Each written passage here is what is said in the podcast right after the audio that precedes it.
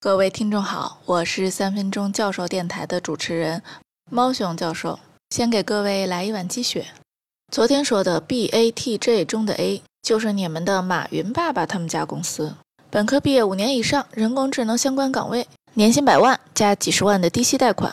请大家站起来，高呼三遍，每天三分钟，帮你认爸爸。如果大家昨天有做作业，那么会发现步长等于零点一的时候，大概调整二十次。可以让目标函数到达最小值附近。补偿等于一百的时候，目标函数大的飞起，完全背离了最小值。结论是什么？就是老实点儿，步子迈的小一点儿。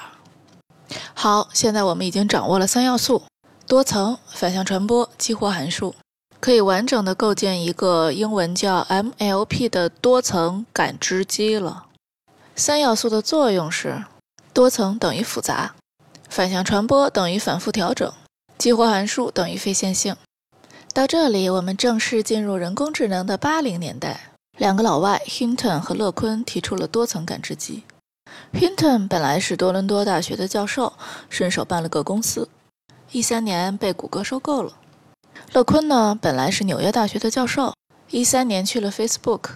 现在这两位老外仍然健在和富有。反向传播具体是如何实现的？咱还用今天中午午饭吃的不错的例子。这次一共有三层加权求和，第一层是十个员工，第二层是甲乙两个科长，第三层是老袁，也就是五十二一的结构，最终得到八十分。但是啊，领导觉得一百分才好看。这个一百分呢，就叫做数据标签，也就是正确的输出值。这差的二十分啊，就叫做网络的总误差。老袁呢，回去就给甲乙科长安排了加分的任务。科长又把任务分配下去，十位同志呢也有点为难，因为啊权重也有正有负，万一自己调整错了，反倒总分更少了。所以呢决定步子小一点，每次都尽力朝着让总分增加的方向蹭一蹭，试一试。于是大家又进行了三轮打分，分别得到了八十五、九十一、九十八的总分。这种反复开会调整权重的过程叫训练过程。最后，老袁把九十八分给领导，领导觉得呢，嗯，也还凑合了。但是领导有点好奇，不知道其他的内容能得多少分，就又给了几句话，让大家按照最后一次会议的权重再打一次分。发现呢，跟吃的不错差不多的话，输出的分数也差不多；其他的话呢，就差的比较多了。这种利用其他数据走一遍的过程，就叫测试过程。好的，故事讲完了，留作业的时间又到了，请大家用任意一种编程语言来实现一个多层感知机。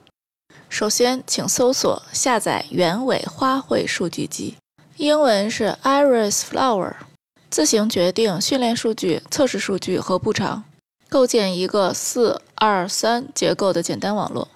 训练阶段五十次循环，激活函数使用 Sigmoid，在测试阶段依次输入测试数据。